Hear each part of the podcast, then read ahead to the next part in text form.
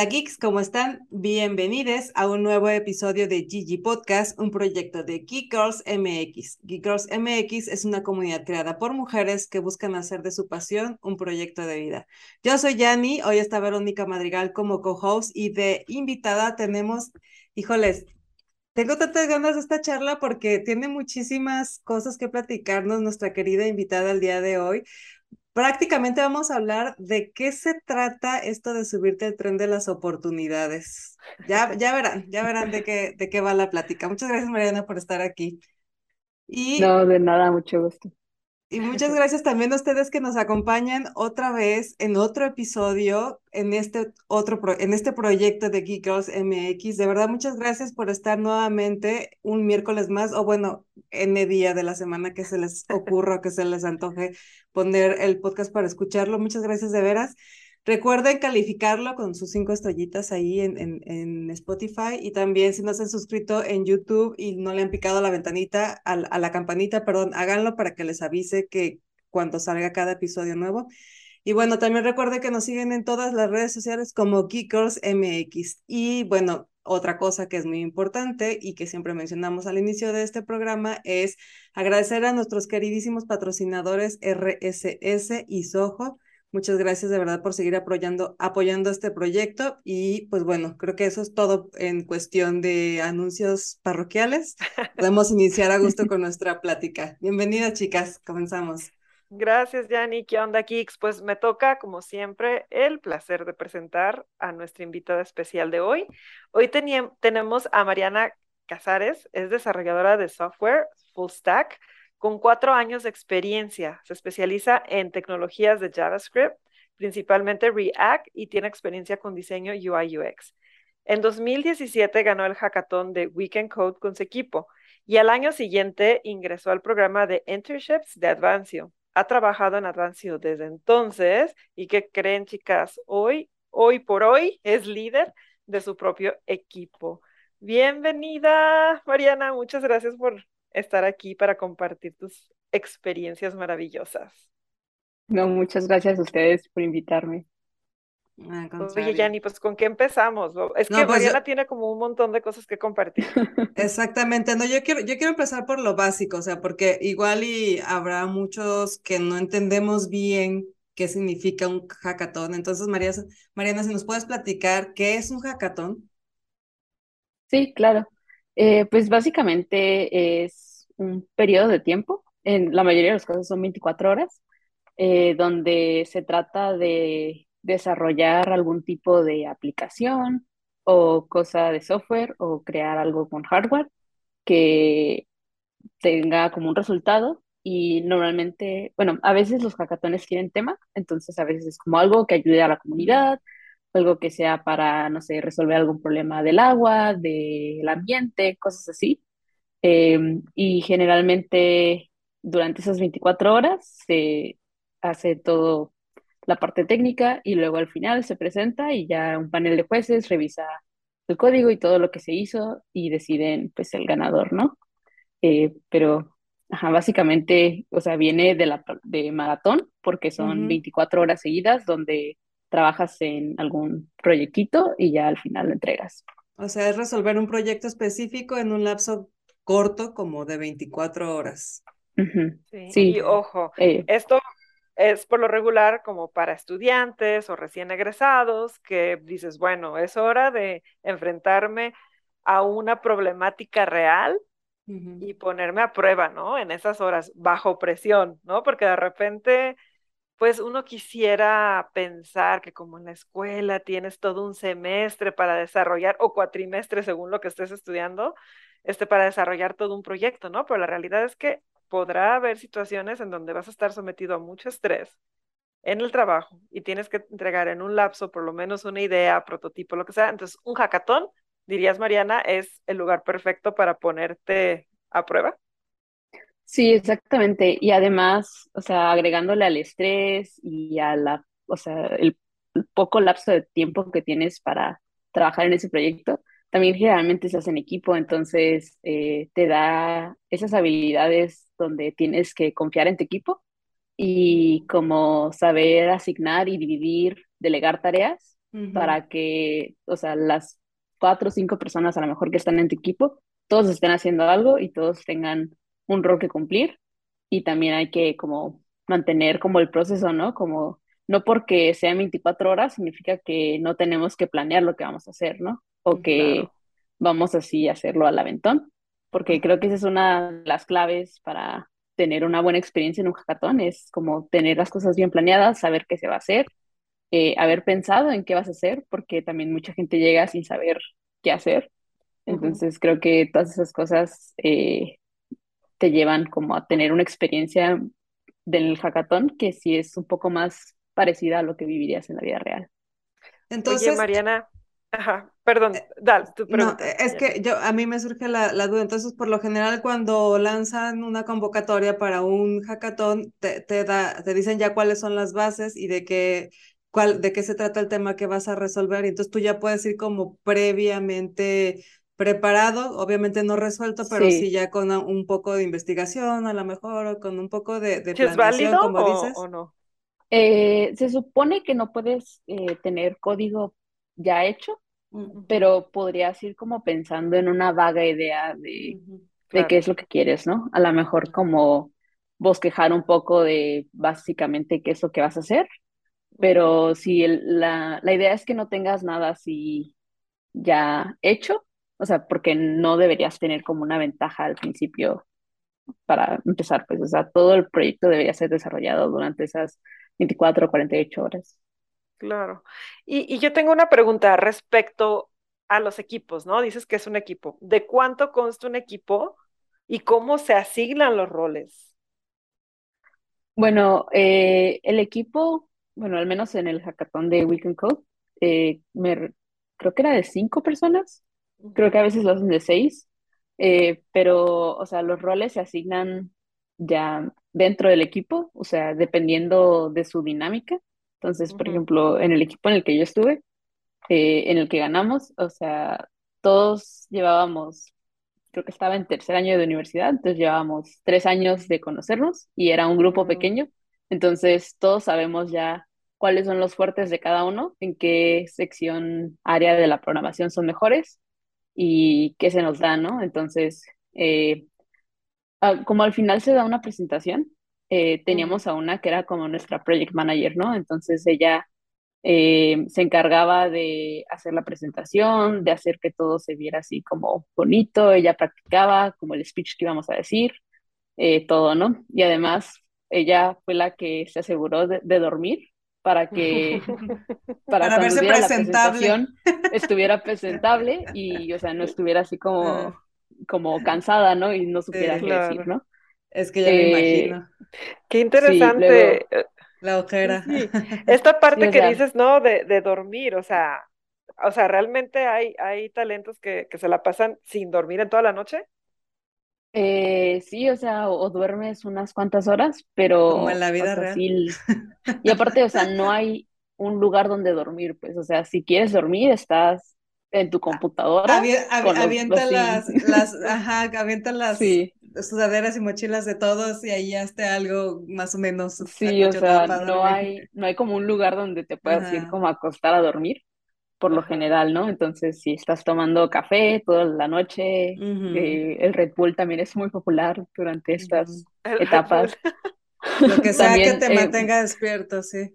Sí, muchas veces, pues, eh, como generalmente se hacen en escuelas o en lugares grandes, salen como a jugar básquet al, pues, al patio, ¿no?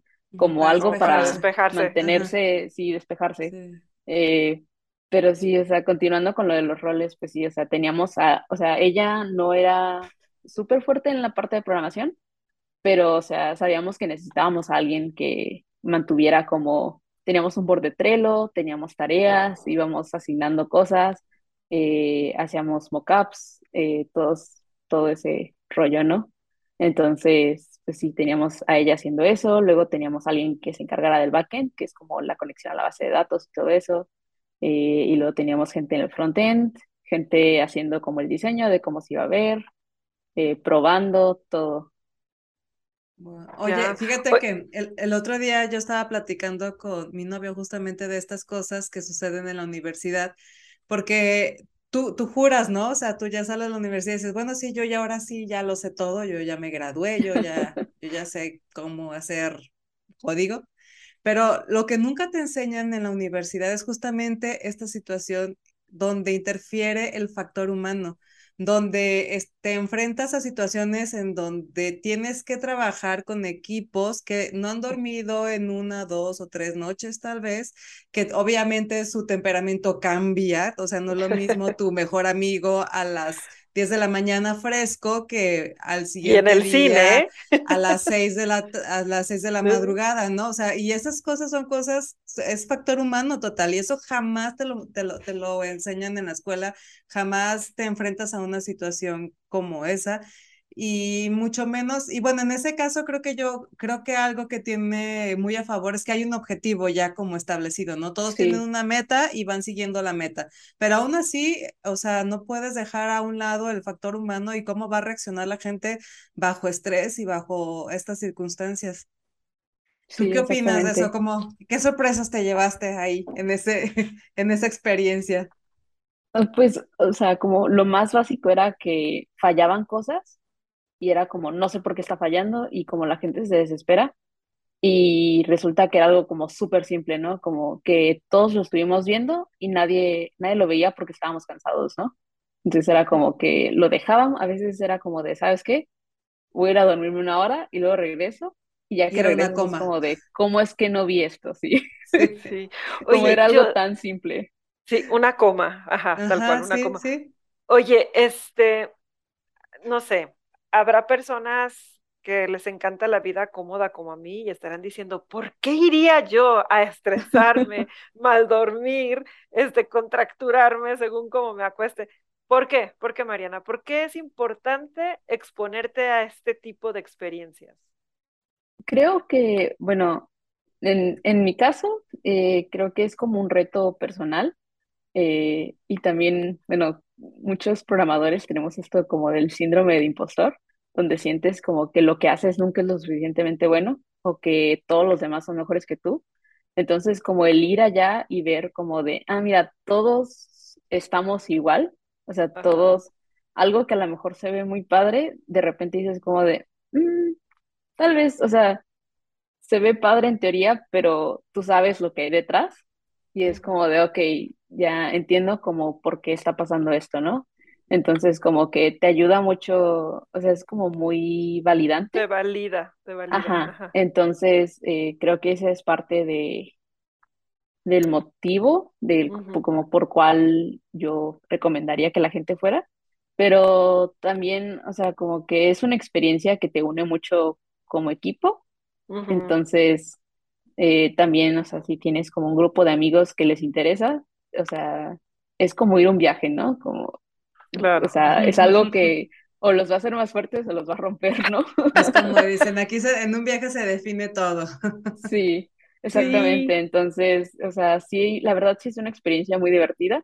Y la verdad, cuando estás en la universidad ya estás acostumbrado a como estar hasta la madrugada trabajando, entonces tampoco es tan complicado, al menos, al menos los de 24 horas, ¿no? Los de 48 horas sí suenan un poco eh, más brutales. No, ya los 20 todavía. Pero... Sí, me imagino. Oye, y este, mencionas que tú ya conocías a tu equipo.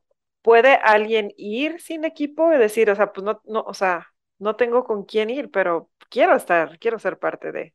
Sí, claro que sí, sí se puede. Eh, ahí la recomendación creo que sería que no trates de ser tan ambicioso, o sea, tú debes saber qué es lo que factiblemente podrías hacer en 24 horas, porque, o sea, si te atoras, solo estás tú, pues, o sea, no hay nadie que te vaya a ayudar. Bueno, claro. sí, puedes, en general en los hackatones puedes ir a pedirle ayuda a otra persona y la gente sí se va a acercar a ayudarte. También siempre hay mentores y coaches que te pueden como orientar. Eh, pero, o sea, sí, o sea, lo vas a tener que solucionar tú solo. Entonces, eh, eh, sí es importante la parte de la planeación ahí, saber qué es lo que puedes hacer y, y, cuáles son tus capacidades, ¿no? Como no te, no te empujes tan más allá de tus límites, porque si no, no vas a terminar nada, ¿no? Aunque también a mucha gente no lo termina, pero va por la experiencia, entonces también, o sea, no todo el mundo va a ganar, ¿no? Entonces, también la experiencia es algo... Ajá. Imagino que conexiones, ¿no? También conexiones. Digo, si hay algo que, que, sabemos aquí en esta comunidad que es importante es el networking, ¿no, Yanni? Sí. Entonces, ¿qué pasa ahí, Mariana? ¿Sí saliste con muchas conexiones y networking de este hackathon? Oye, pero espérame, antes que otra cosa, nosotros damos por hecho que ya todos saben de qué hackathon estamos hablando y de, y de, y de o sea, te escuché que dijiste Weekend Code, pero es qué hackathon es, de, de, de, cómo te enteraste y todo esto, y luego ya para seguirle con el, con el hilo. Ah, bueno, pues eh, en la universidad en la que estaba eh, fueron los, eh, los organizadores de Weekend Code. Ajá a como hablar sobre el hackathon y nos invitaron. Pero Weekend Code es un hackathon de, de dónde? Yo, yo hice por ahí research, este, y básicamente Weekend Code está más que nada situado en Baja. O sea, su misión es, ah, dar a, es dar a conocer el talento que se encuentra en Ensenada, en Tijuana, en Sonora. Es decir, si tú, por ejemplo, traes ganitas de conocer vamos a decir, Valle de Guadalupe, y dices, bueno, pues me voy al hackathon y ya cuando termine voy y celebro que gané, ¿no? En Valle de Guadalupe. Pero básicamente esa es la intención de, ellos, ¿no? De, poner a prueba este talento, eh, de conectarlos con otras empresas, de conectarlos con, o sea, de que prueben la industria tech tal y como es. Eso es del research que yo hice sobre Weekend Code y, lo pueden ver en weekendcode.org. Ahí viene como toda la información, si tú quieres. Es una comunidad, en realidad. Entonces tú los puedes seguir en redes sociales. Y este, el hackathon del que está hablando Mariana, pues es uno de los eventos que Weekend Code como comunidad este, eh, organiza. Sí, porque no pusimos en contexto a la audiencia, perdón, pero bueno, para empezar, Mariana está en Ensenada, entonces allá fue donde participaste, ¿no? En este hackathon, que sucede allá, justamente en Ensenada. Digo, que no es exclusivo y que no solamente gente que vive allá puede asistir, puede asistir supongo que quien quiera, ¿no?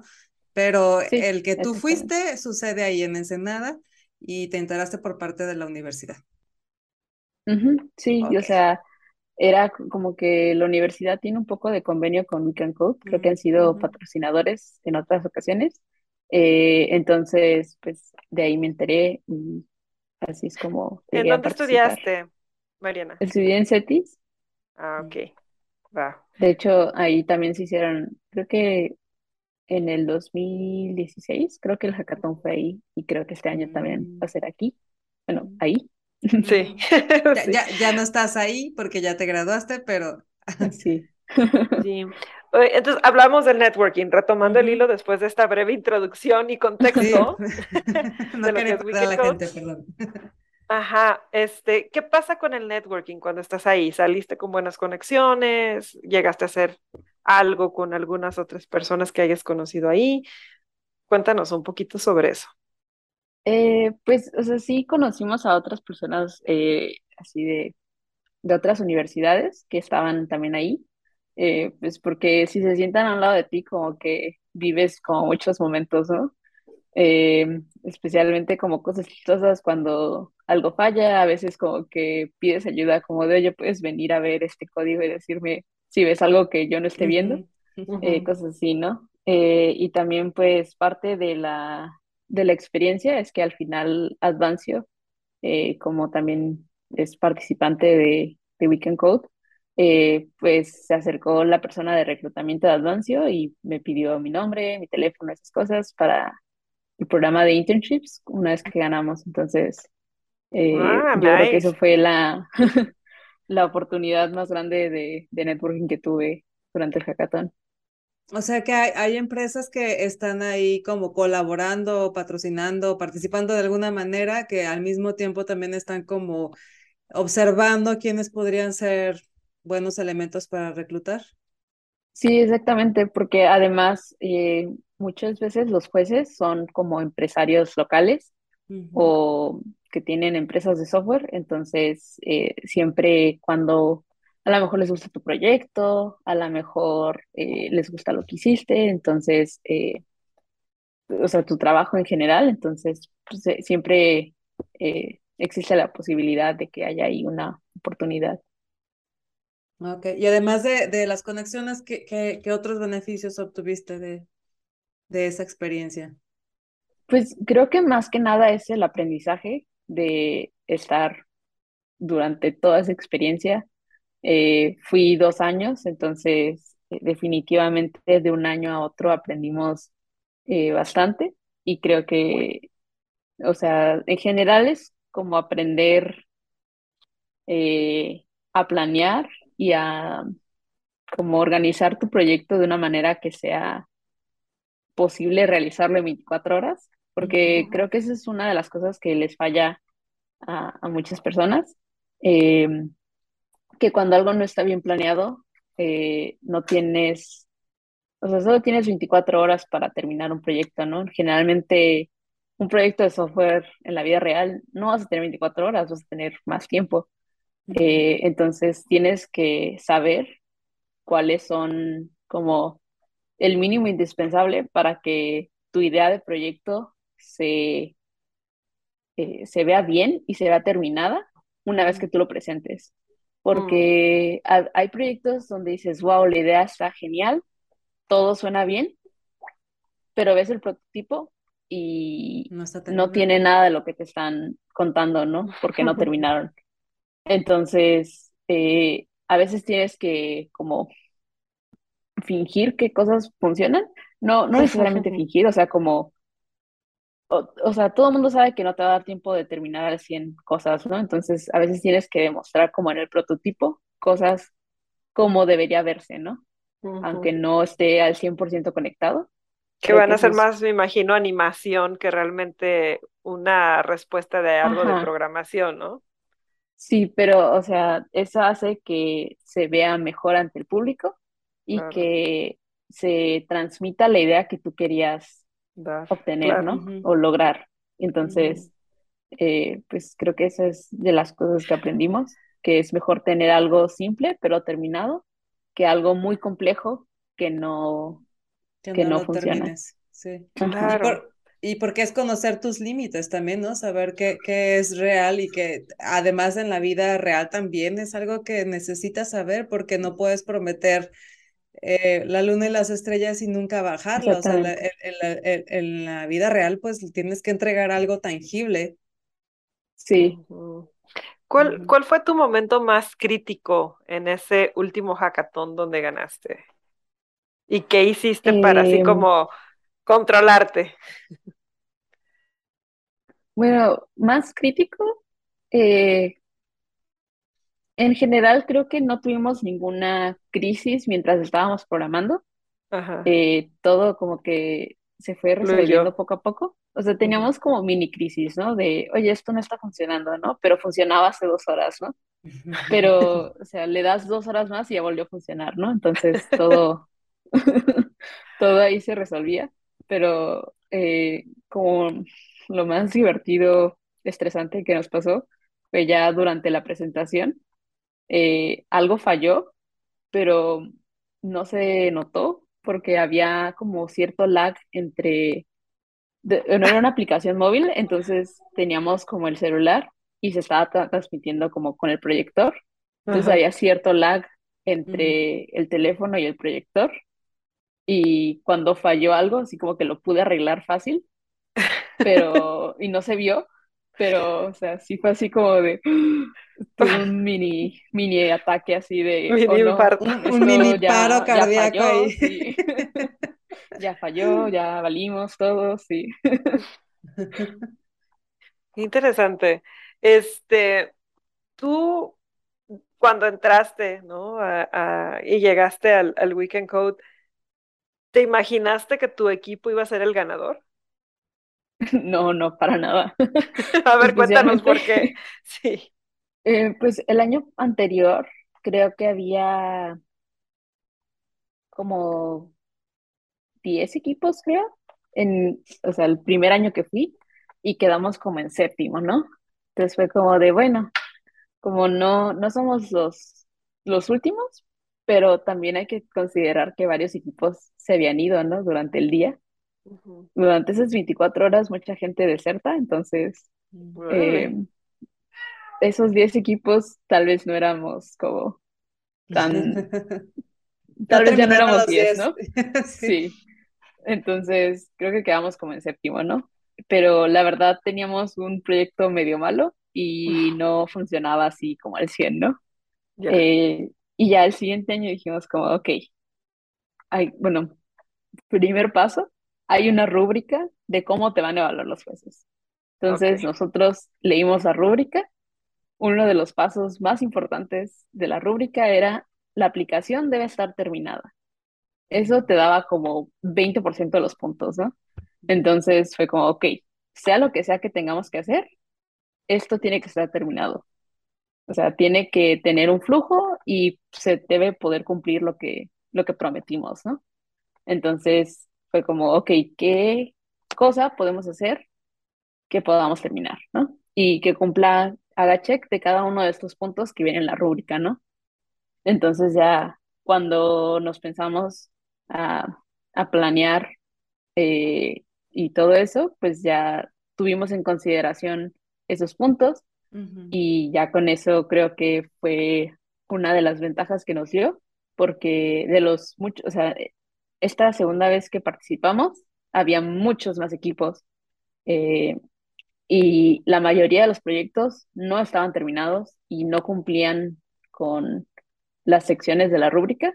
Entonces, eh, creo que eso fue una de las cosas que nos dio como la ventaja, porque nuestro proyecto sí cumplía con las cosas que estaban mm. calificando. Claro. Oye, ¿y por qué se va la gente? Eso me impacta. ya están ahí, ¿por qué se van? No, pues imagínate la presión. Que, llega así cero preparada. Hay gente que llega con su computadora y oyes, normalmente empieza en la tarde el hackathon, ¿no? Como a las 4 o 5 de la tarde, y oyes gente a las 10 de la noche que apenas está instalando el programa en el que se programa. Y es como, eso no. va a funcionar, amigo. Como, ya perdiste cuatro horas y me estás diciendo que apenas lo vas a instalar.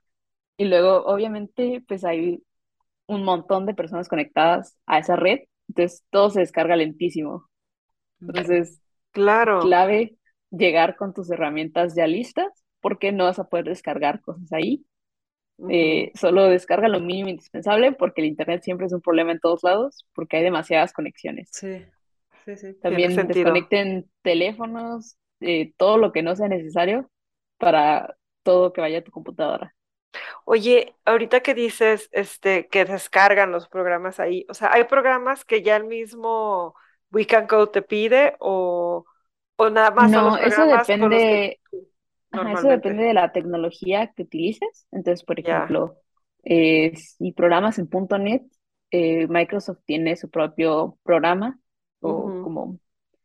Entonces, o sea, normalmente utilizas eso para programar, pero depende de la tecnología y tú generalmente, al menos que estés usando una tecnología que nunca hayas usado, que no lo recomiendo, eh, ya deberías saber como qué, qué herramientas vas a necesitar y pues generalmente ya tienes eso instalado.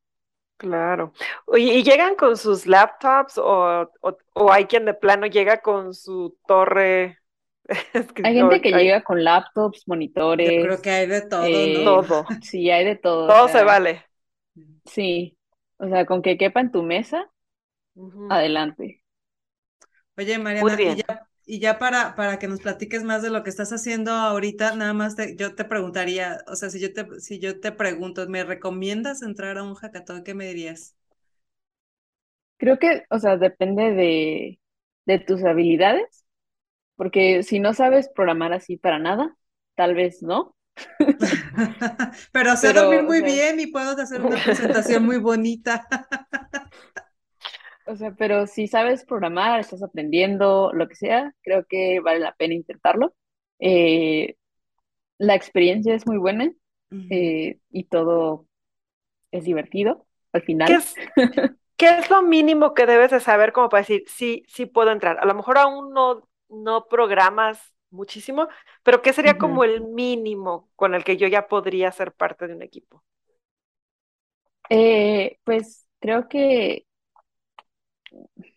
si ya puedes como hacer una página web o algo, es que depende de la tecnología que vayas a usar, pero creo que con que tengas manejo básico de alguna tecnología, eh, no importa cuál sea, deberías poder hacer algo, eh, pero generalmente algo que tenga alguna interfaz gráfica va a ser mucho mejor recibido, obviamente, porque es más útil. Eh, entonces, una vez que ya sepas hacer esas cosas, creo que ya estás listo. Pero también, o sea, si no, cuando entré en mi primer hackathon, yo estaba en segundo año de la universidad, apenas, o sea, yo no, yo no sabía programar antes de eso, o sea, yo cuando entré a primero empecé a programar, yo no programaba antes, entonces tenía un año de experiencia programando eh, y pues nos asociamos con, hicimos equipo con alguien que ya iba en un semestre más avanzado, entonces mm. él nos decía como más o menos por dónde ir y ya como que nos permitía aprender nuevas cosas y todo eso. Entonces, eh, también por esa parte es una buena experiencia. Eh, pero sí, o sea, yo si hubiera entrado así sola en esa vez, no sé si habría podido entregar algo como tan funcional. Claro. Y tengo una duda. ¿Cuántas mujeres había además de ti? Lamentablemente éramos como tres. No, necesitamos más mujeres. Sí, o sea, eran, ponle tú 50 personas y como tres éramos mujeres de las que estábamos participando. No puede ser. A ver, chicas, pónganse las pilas, chicas de Ensenada, chicas de Tijuana, vayan, este, hagan sus equipos de Girl Power. Pero ¿por qué crees que, que, sucede? O sea, ¿por qué crees que está así tan tan desbordados los números, o sea, ¿no hay mujeres haciendo código o algo les impide? Eh, creo que en general eh, hay muy pocas mujeres eh, entrando a, carreras de programación. en, mi, en mi generación éramos 10 personas, dos éramos mujeres, y ese era como un gran porcentaje de mujeres. Ya creo que está cambiando un poco porque me tocó que en una de las generaciones que había entrado eran como 20 personas y como 10 eran mujeres, entonces eh, creo que a lo mejor algo estamos haciendo bien ya, pero sí definitivamente existe como una falta de mujeres en la tecnología y además, ah, bueno, cuando, cuando yo iba a entrar a, a la carrera, o sea, siempre las pocas mujeres que me tocó conocer que trabajaban dentro de la industria, eh, siempre era como de, entra, por favor, hay muy poquitas y nuestras habilidades son muy necesarias. Tenemos habilidades diferentes a los hombres y nuestras habilidades son algo que falta en el mundo del código y la programación. Eh, todos tenemos formas diferentes de ver el mundo, entonces creo que eh, por esa parte sí, o sea, no es como que no encajemos en el mundo del TI, creo que más bien está un poco eh, estigmatizado que la computación es como para hombres y como las computadoras son para hombres y todo eso. Eh, también como que eh, mucha gente piensa como que si no juegas videojuegos no puedes programar, ¿no? Es como de, no me gustan los videojuegos, yo entré así como, siempre como la pregunta estándar era como de, ay, ¿cuál es tu videojuego favorito? Es como de, pues no me gustan los videojuegos, ¿no? Como tampoco tampoco se necesita hacer el estereotipo de, un programador para programar, entonces. ¿Qué fue eh, entonces lo que a ti, en lo personal, te metió en ese mundo de programación? Eh, pues, eh, la verdad, no, tenía idea de qué estudiar y cuando estaba ya saliendo de la prepa que tenía que decidir, hice como, me senté y dije, a ver, ¿qué materias de verdad como disfruto, no en qué soy buena, sino qué de verdad me gusta.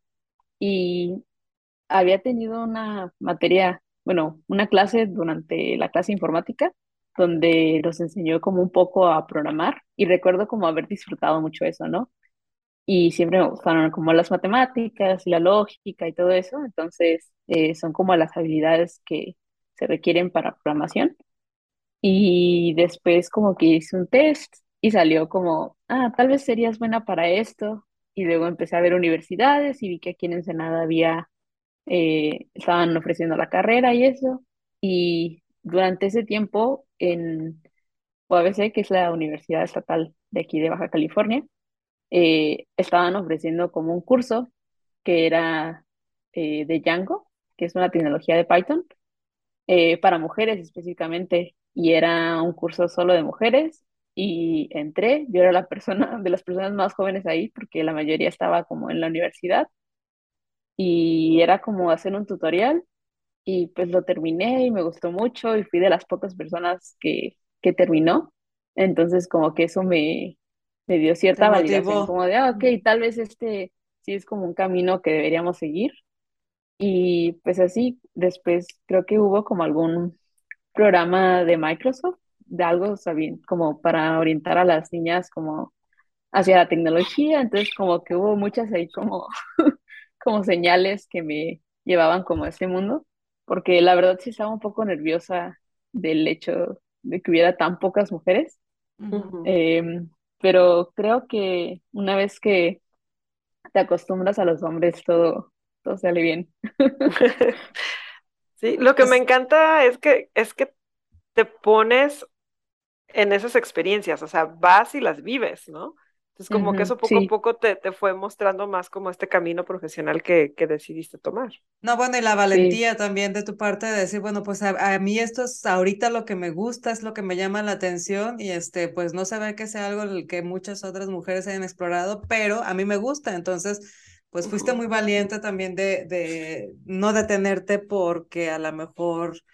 Eh, no había tantas mujeres y que a la, y, y, y, podría pensar, ¿no? Que es una de las razones por las cuales a lo mejor mujeres que no, que no siguen ese camino no es tanto porque no les gusta, es más bien como porque pareciera un poco difícil de transitar. Sí. Oye, pues entonces ya entramos de alguna manera a lo que estás haciendo hoy en día. Cuéntanos un poquito más sobre eso. Eh, pues después de ganar el hackathon, pues como les dije, Advancio ahí reclutamiento me contactó y cuando fue, o sea, cuando se hubo, la oportunidad de participar en el internship de Advancio, pues entré y empecé a trabajar ahí en un proyecto como de, eh, yo era como el shadow de otra persona, entonces como que las tareas nos las dividíamos entre esta persona y yo y pues esta persona era como mentor y ya como que me enseñaba cómo se hacían las cosas, cuál era todo el proceso y así. Y pues estuve un año de intern. Eh, a los seis meses ya me querían contratar, pero eh, pues tuve que, o sea, todavía estaba cumplir el... me faltaba un semestre de la universidad, entonces fue como de, esperen, todavía no. Tenés que cumplir el papelero. sí, exactamente. Entonces, eh, pues estuve un año ahí y ya entré tiempo completo. En cuanto me gradué, literal a la semana ya entré full time en Advancio y pues he estado en varios proyectos eh, en diferentes tecnologías eh, y pues aquí estamos. Ahora pues soy líder de un equipo. Es un equipo pequeño, pero pues ahí vamos. O sea, cuando, cuando tú empezaste, estabas, tenías alguien que podría decidir a tu mentor, pues tú, tú colaborabas con alguien a manera de que le, le, apoyabas. Y luego pasó el año, te contrataron y luego pasó cuánto más tiempo y te convertiste en líder de, de proyecto. Eh, pasaron dos años, creo, ajá. ¿Qué tal? Una carrera en cuatro años y todo empezó con un hackathon. Exacto, eso es lo maravilloso. Súper bien. Oye, y ahora te toca a ti también este, ser mentor de, ¿te ha tocado tener, tener a alguien como a quien tú te puedas transmitirle también conocimientos y que puedas apoyar y que puedas, ah, o todavía no te toca estar ahí? Eh, todavía no me ha tocado, todavía no he estado como en algún proyecto donde entre alguien, eh, un, alguien junior eh, pero este año en el hackathon yo voy a estar ahí de mentor, entonces Este año tú estás en el mismo hackathon, pero ahora como mentor. Cuatro años después. Cuatro años después. Nice. No, no, hay que regresar a la comunidad, yo digo. Maravilloso. Oye, qué, qué, bien, qué padre, qué padre experiencia, ¿no? Ahora vivirla desde ese otro lado. Ya luego nos contarás cómo, cómo es estar en esa otra parte, porque también debe tener su, su dificultad, supongo yo. Sí, aunque espero que sea, bueno, me imagino que es bastante más relajado que programar. Por lo menos si duermes. Sí, eso, eso esperemos. O, ya puedes pasar tips, ¿no? Porque ya viviste tú también la misma experiencia, entonces ya les puedes decir a las personas cómo ir guardando energía, reservándola, recargarse, tipo, ¿no? Ah, ahora sí que los tips de sobrevivencia en un hackathon. Sí, definitivamente. Qué maravilloso. Oye, Mariana, y, tengo que preguntarlo, ok, estás un año después contratada y hace un momento dijiste, ¿no? De alguna manera yo fui al hackathon a demostrarme o a tumbar este síndrome del impostor y, y decir, sí sé, sí puedo. ¿Qué pasa cuando ya entras a un trabajo y que sabes, ¿no? Que te están pagando por dar resultados. ¿Hubo algún momento así que sentiste como mucha presión o, o fluiste como pez en agua? No, no, definitivamente una vez que entré a trabajar, eh, te das cuenta como de, ah, ok, sí, no sé nada. es como, ah, yo creía que sabía cosas, no sé nada. Entonces otra vez tienes como que volver a, Ah, o sea, porque tienes que tomar en cuenta que las personas que te están mentoreando tienen al menos mínimo dos años de experiencia más que tú, ¿no? Eh, entonces, pues, o sea, obviamente te comparas con ellos y obviamente no estás a mismo nivel, ¿no? Pero la verdad, o sea, uno, o sea, yo lo pensaba, era como, en dos años no voy a estar a ese nivel, ¿no? Y es como, sí, sí vas a estar, o sea, eventualmente vas a llegar ahí. Eh, y pues sí, a lo mejor toma un poco más de tiempo o a lo mejor te toma menos tiempo, pero eh, con que tengas ganas de aprender, es una carrera donde de verdad tú tienes que trabajar mucho para aprender. Eh, todo el tiempo tienes que estar aprendiendo nuevas cosas. Eh, las cosas que yo usaba en la universidad ya no se usan, algunas de las cosas. entonces, todo el tiempo la tecnología está cambiando. Definitivamente, si te gusta estar aprendiendo y no aburrirte, definitivamente es un buen trabajo para ti. Eh, pero sí, o sea, cada vez que entraba un nuevo proyecto, a veces cambiaban de tecnologías. Entonces me ha tocado entrar a proyectos donde literal no sé cómo hacer nada eh, y pues he sobrevivido. Entonces, sí se puede. O sea, una vez teniendo las bases de cómo programar, es más fácil aprender otros lenguajes de programación y otras herramientas, entonces ya teniendo tus bases, tú puedes llegar a donde quieras. Pero a ver, este, obviamente necesitas conocimientos y bases y experiencia eh, técnica de, en cuanto a lo que te dedicas para obtener un puesto, pero también necesitas otras habilidades, ¿no? O sea, tú, ¿tú qué pensas, tú qué me responderías si te digo, ¿tú qué crees que sea eso que hay en ti que te ha llevado a ser líder de un proyecto a cuatro años después de haber participado en un hackathon? Creo que, bueno, las habilidades técnicas son lo que te consiguen el trabajo, pero las como soft skills y como la inteligencia emocional y todo eso es lo que te mantiene en el trabajo. Eh, creo que, o sea, como la habilidad de como tener atención al detalle es algo muy importante eh, porque muchos programadores eh, no le ponen atención como a las cosas pequeñas y las cosas pequeñas son lo que hace la diferencia en tu código, ¿no? Hace que se vea mejor, hace que funcione mejor. Eh, entonces, la atención al detalle es muy importante. también siempre hay como esta idea de que los programadores son como muy, eh, como que están en su, en su cueva y están así como con las luces apagadas y así, pero ese no es el tipo de perfil que se necesita en un, en una empresa de software, porque tú no vas a estar solo. Muchas veces vas a tener que hablar con el cliente, vas a tener que eh, saber qué es lo que quiere el cliente. A, veces el cliente no sabe qué quiere, y, qué quiere y tú tienes que decirle eh, cómo, que explicar darle ideas o, o, traducir lo que el cliente quiere, porque a veces no tienen los términos eh, correctos para describir lo que quieren, ¿no? Entonces tú tienes que hacer como toda esa interacción y es una de las partes más importantes eh, entender como los requerimientos y las cosas y tener esa relación con el cliente y que el cliente te pueda decir, oye, esto no me está gustando, eh, poder aceptar eh, críticas porque tu código va a ser revisado por otros programadores y te van a decir como, oye, creo que esto lo podrías haber hecho mejor, ¿no? O si pruebas de esta manera, a lo mejor funciona mejor, ¿no? Entonces, todas esas cosas te van a ayudar a crecer y que no te tomes como las críticas personales, porque no están criticándote a ti, están como tratando de ayudarte a ser mejor.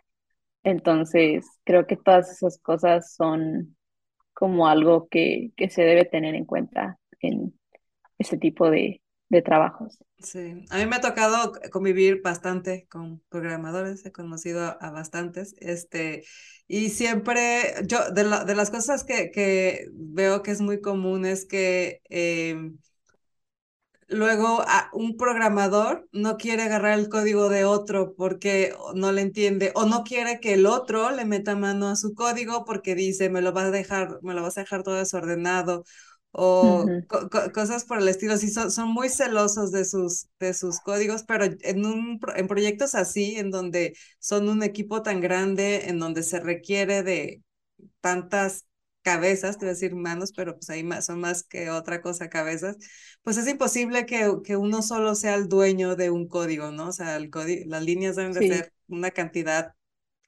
no sé, inimaginable como para pensar que solo uno lo puede, lo puede manejar. Entonces, pues también tienes que tener como esa consideración de decir, oye, mi código tiene que ser legible, estar bien ordenado para que quien venga lo, lo entienda, ¿no? Porque luego, pues que ni se entienden. Sí, exactamente. Es, es parte de, de, pues, trabajar en equipo, o sea, que sea entendible hacia los demás y también eh, que todos estemos de acuerdo en las maneras en las que estamos implementando cosas, ¿no? O sea, que haya a lo mejor una manera en que siempre hacemos X cosa, ¿no? Para que todo el mundo siga la misma manera y todo el mundo esté contento y todo el mundo entienda cuando hacemos esto cómo se debe ver, ¿no?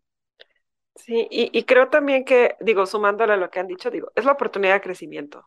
Si uno se mide nada más de acuerdo a nuestras propias reglas, pues es que no vas a salir de tu burbuja, ¿no? O sea, realmente necesitas que alguien externo a ti vea lo que estás haciendo y te pueda dar como, pues sí, esta crítica. Y, y creo que siempre hay que tomarlo desde la perspectiva como, este, pues, que, que, es hacia construir algo mejor, o sea, propositiva, constructiva, no, no, no tomarlo como algo destructivo, ¿no? Y creo que ahí es donde entra justamente esta parte que decías, los soft skills, ¿no? este, qué tanto puedo tener, qué, la tolerancia que debo de tener para escuchar estas sugerencias, incluso a lo mejor a veces hasta empatizar con la otra persona que te lo está diciendo para ponerte en sus zapatos desde donde lo está viendo, para no tomártelo personal, ¿no? Y esas habilidades no las vas a obtener hasta que no comiences a interactuar con más gente. Oye, eh, Mariana, una pregunta. ¿Trabajas este, presencial? Eh, ¿Trabajas remoto? Platícanos de eso. Eh, ahorita trabajo en su mayoría, bueno, es que el cliente con el que trabajo, en esa empresa hay otros desarrolladores y todos estamos en diferentes lugares, ¿no? Entonces, técnicamente siempre trabajo remoto, pero a veces trabajo desde mi casa y a veces trabajo en, en la oficina. Eh, tenemos esa facilidad. Eh, normalmente voy a la oficina dos veces a la semana y estoy en mi casa tres días.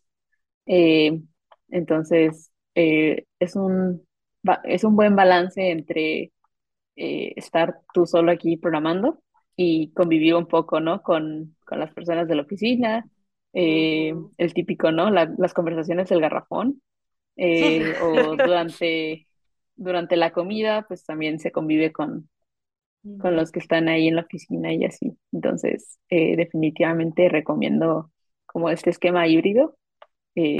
si tiene sus ventajas trabajar desde tu casa, pero también la parte social como que se pierde un poco. Claro. Oye, ¿y tips para ser productiva en tu casa? Porque digo, habrá a lo mejor quien no se desconecta porque pues estás en tu casa y habrá quien se queda conectadísima pero a las sábanas y que a lo mejor no le cuesta mucho salir, ¿no? De la cama. ¿Cuáles serían como tus, ahora sí que tus consejos para ser súper productivo y pues guardar este balance, ¿no? Entre trabajo y casa. Sí, bueno, en, para mí lo, una de las cosas más importantes es tener un espacio designado como mi área de trabajo, ¿no? Entonces, esa área no es algo que use cuando no estoy trabajando, es un área que solo estoy aquí de, de 8 a 5, ¿no? Eh, otra cosa también que es importante es eh, no trabajar como desde tu cama, no trabajar mientras estás comiendo, o sea, de verdad, tómate esa hora de comida no veas tu teléfono, no veas tu computadora, no veas los mensajes, eh, ignora a todos durante esa hora si se puede, al menos que sea algo urgente, eh, y come tu comida normal. Eh, también una de las cosas como más que siento que más ayuda es vístete como si fueras a salir, mm. o sea, no, no andes en pants, o sea, yo sé que suena bien la idea, pero como que tu cerebro dice, ah, traemos pants, es hora de estar en el sillón y es como, no, tienes que trabajar, o sea. Es hora de Netflix. sí, ¿no? Entonces como que sí ayuda como el ponerte la ropa que te habrías puesto para ir a la oficina, como que te ayuda a sentirte como más presentable también. Y pues también, o sea, parte de la, ah, de la dinámica en línea es pues tener tu cámara prendida, ¿no? Eso hace que cuando tienes una conversación con tu equipo se sienta más personal y no, o sea, ver las expresiones faciales es, no tiene presión, ¿no? O sea, transmites mucho más viendo la cara de otra persona y también, o sea, por ejemplo, si no tienes la cámara prendida y alguien se ríe, no van a prender el micrófono solo para reírse, ¿no? Entonces tú oyes silencio total, ¿no? Pero si estás viendo las cámaras, ves que se están riendo, ¿no? Entonces ya es como, tienes otra, otra experiencia ahí, ¿no? Entonces, definitivamente prender tu cámara, vestirte, tener tu área designada de trabajo. Oh, oye, ¿y, qué, y qué, qué, este tipo de retos son a los que te enfrentas hoy como, como líder de proyecto? Eh, pues creo que lo más importante es como asegurarte que la gente de tu equipo esté bien como física y mentalmente y pues que estén disfrutando lo que están haciendo y si tienen algún problema como eh, pues encontrar las maneras en las que los puedes ayudar. A veces a lo mejor eso es cambiarlos de proyecto, a lo mejor es eh, que se tomen vacaciones, eh, pues depende, ¿no? De las situaciones que te enfrentes, pero creo que eh, lo más complicado es resolver los problemas de personas y es algo que, o sea, tienes que aprender cómo lidiar con eso y, y creo que es como una habilidad importante que tener como líder. Sí, totalmente. Pues está padrísimo, Mariana, o sea, todo, todo este avance, todo lo que nos has platicado, todo esto, o sea, tantos retos, ¿no? Desde esta disciplina, desde casa, hasta esta empatía, ¿no? Con tu equipo de trabajo, y la verdad es que estás súper joven, o sea, por más mujeres como Mariana, por favor, en el mundo tech, por favor. Yani, ¿qué más? ¿Qué más habrá que pues yo sí estoy muy, yo la verdad tengo que decirle, estoy súper impresionada por el corto tiempo en el que ha llegado al punto en donde está. Me queda claro que Mariana, o sea, debe ser una, una chica muy disciplinada, que está muy enfocada en lo que, en lo que quiere y que obviamente no le asustan los retos. O sea, yo creo que Pues tu perfil, Mariana, sí, es, es, es el perfil de un líder, no por nada lo, lo estás, lo estás logrando en tan, en tan poquito tiempo. Este, a los, simples, a los simples mortales nos cuesta un poquito más de tiempo. Y entonces yo sí te quiero felicitar por eso y, y de verdad que qué gusto platicar contigo, qué, qué padre que nos cuentes tu experiencia. Eh, yo creo que muchas de las que nos están escuchando, si en algún momento tenían la curiosidad por, por participar en este tipo de experiencias, eh, al escucharte y al ver que, por eso decía yo esto de subirte al tren de las oportunidades, ¿no? Porque a veces las vemos pasar y no nos animamos a echar el brinco y no sabes lo que, lo que estás dejando ahí, ¿no? Porque ¿qué es lo peor que puede pasar? Como dices, ¿no? Tú entraste dos años al hackathon el primer año quedaste en séptimo y a lo mejor hasta en último porque ni te diste cuenta que otros 13 salieron, pero ¿qué importa? Ganaste, ganaste experiencia que te super funcionó para el siguiente. Ahí te enteraste que necesitabas conocer tus límites, que necesitabas presentar proyectos que fueran reales, o sea, que no, estaba muy padre presentar la montaña rusa, pero si no te alcanzaba el tiempo para hacer la montaña rusa, pues sí presenta algo que, que, que sí podías construir. O sea, toda esa experiencia, todos esos conocimientos que aprendiste en tu primer participación que no ganaste, fueron la base para la segunda, en donde sí ganaste y además de que ganaste un espacio, que ganaste que te viera una empresa, que decidiera reclutarte, que descubriera tu talento, que además viera, que además de ver tus habilidades técnicas, viera tus habilidades eh, también a nivel personal, o sea, tú debes ser una persona que sabe manejar las emociones, con inteligencia emocional, o sea, todas esas otras habilidades, pues que no te las enseñan en la escuela. Y, y ve, o sea, estás cuatro años después, estás siendo, estás como líder de un proyecto en una empresa que maneja clientes internacionales, o sea. Que, por cierto, ahorita que estás diciendo clientes internacionales, hay que hablar de un tema que yo he visto que incluso se levanta polémica en LinkedIn, en donde dicen, ¿por qué piden como requisito saber inglés si a lo mejor el 80% de las veces no lo vas a hablar porque tu equipo habla en español? ¿Qué opinas de eso, Mariana? Porque imagino que tú sí sabes inglés. Sí, eh, pues mira, o sea, en los proyectos en los que he estado, hay proyectos donde todo el tiempo es en español. Hay proyectos donde cuando hablas con tu equipo es en español, pero cuando hablas con el cliente es en inglés. Y en el que estoy actualmente, eh, yo soy la única persona eh, del equipo de desarrolladores que habla español. Entonces, el resto del equipo habla en inglés, todas las juntas son en inglés, todas las discusiones técnicas son en inglés. Entonces, eh, había otros miembros del equipo que hablaban español y no hablaban tan bien inglés y la verdad les costó mucho trabajo eh, como entender las cosas porque o sea, necesitas tener un buen nivel de comprensión en inglés porque no es lo mismo más o menos entender lo que te está pidiendo el cliente que de verdad comprender lo que te está pidiendo el cliente. Y también muchas veces eh, necesitas tú comunicar tus dudas o lo que tú estás eh, queriendo eh, hacer y a veces el cliente no te entiende porque no estás usando como las palabras correctas o lo que sea, ¿no? Entonces definitivamente es muy importante en ese aspecto. O sea, sin comunicación no hay un desarrollo de software bueno eh, los problemas de comunicación son como la razón número uno por el que las cosas fallan. Entonces, definitivamente, el software y lo que quieras. inglés. definitivamente. Hasta en las relaciones.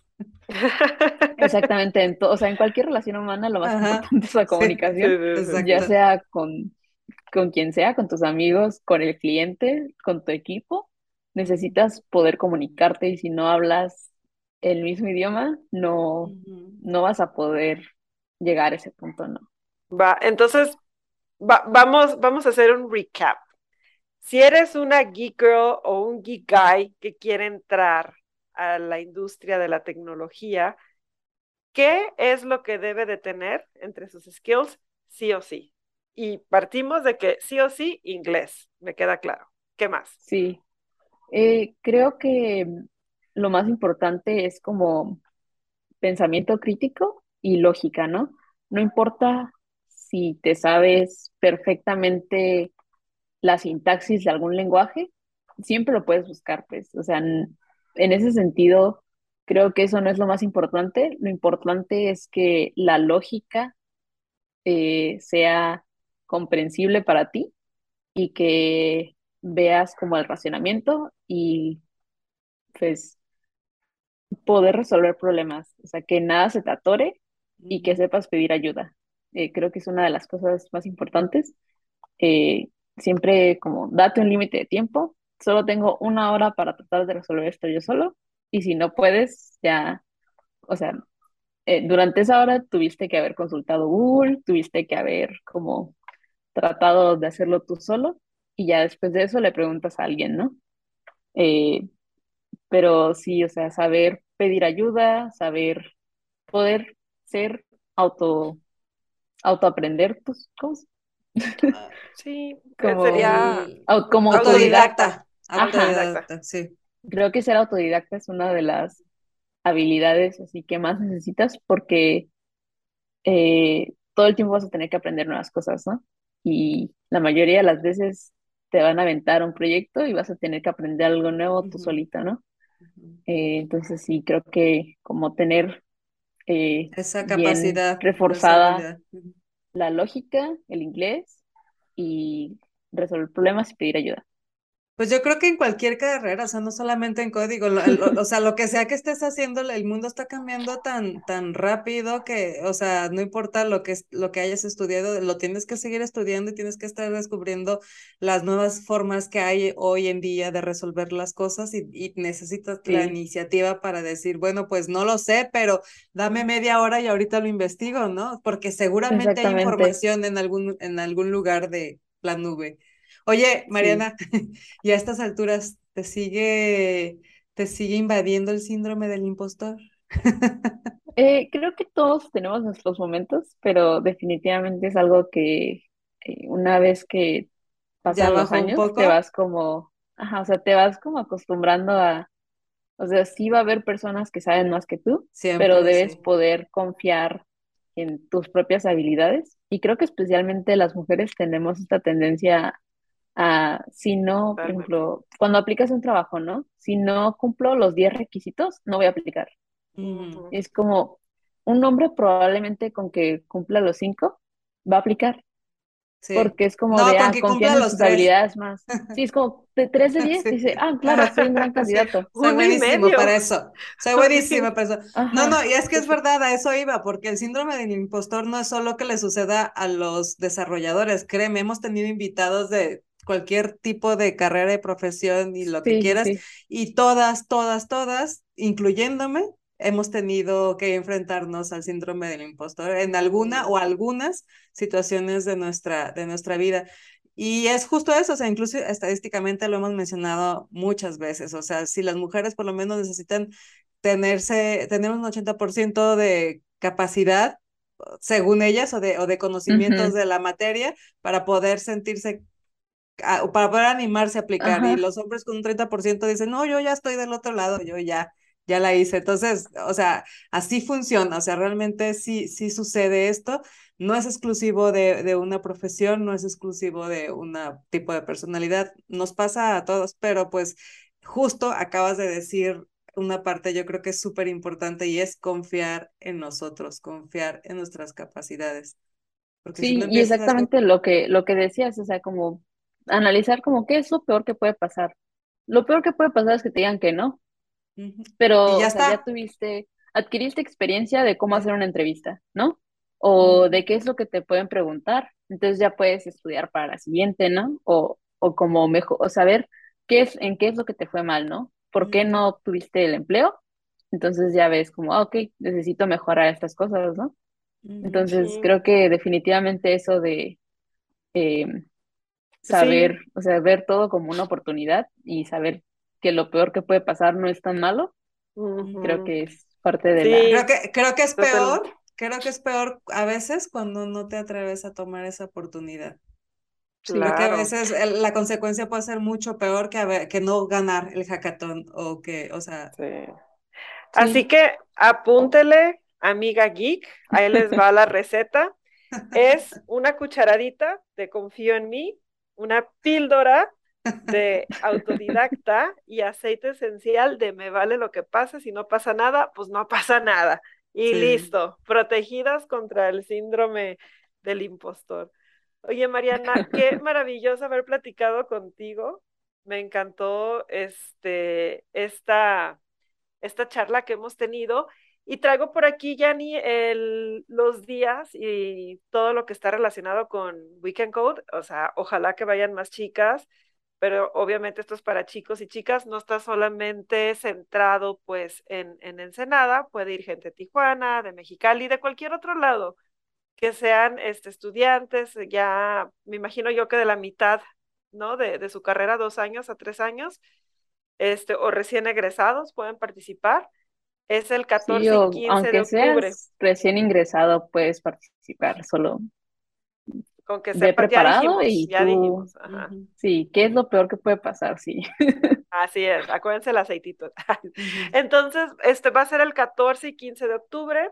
La sede es CETIS, es en Ensenada, y pueden ir a weekendcode.org y es este, de hecho lo vamos a dejar en, en, en la descripción. En la descripción me pasa los, datos si quieres y ahí pongo en, en, la descripción todos los, los, los, datos que necesiten por si están interesados de verdad. No lo duden, en serio, digo, yo no, soy, yo no sé desarrollar, no sé código, alguna vez tomé algo muy básico de HTML y ya, es todo lo que puedo saber, pero este, pero bueno, ustedes que, que les interesa, les interesa el mundo del desarrollo, código, la tecnología, etcétera, en serio no lo duden, o sea, sí, este, tomemos la experiencia de Mariana como, como obviamente no va a ser la misma para todos, cada quien va a tener la suya, pero puede ser un buen punto de partida.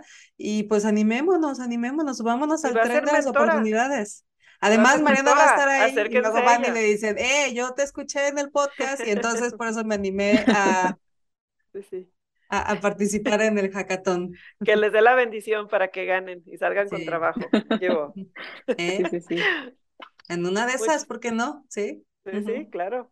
Ok, pues muchísimas gracias, Mariana por haber estado hoy. No, sé si hay alguna otra pregunta, Yanni, pero ya, ya, como suele suceder, ya nos pasamos el tiempo. Sí, claro, pero bueno, eso ya está. No sé, Mariana, si de casualidad quieres compartir, compartir tú alguna red social en donde alguien si tiene dudas o quiere platicar contigo puedas, o igual también no eres de tener tus redes sociales abiertas, este, se vale, pero si tienes alguna red social en donde alguien te pueda seguir, si quieres pasárnosla también, este, o las mismas del evento, como tú. O las ponemos ahí en la descripción. Sí, ahí, ahí se las pasa en la descripción. Ok, perfecto. Pues entonces, no nos queda más que agradecerles, chicas. Muchas gracias, de verdad. Mariana, muchas gracias por platicar con nosotros y contarnos tu experiencia. Pero gracias por acompañarme de cojo. Siempre muy a gusto la charla. Y muchas gracias a todos ustedes que se quedaron hasta el final del episodio. Recuerden darle like, Recuerden recomendarnos y pues nada, nos vemos en el siguiente episodio la siguiente semana. Muchas gracias. Bye bye. Cuídense. Bye. Bye.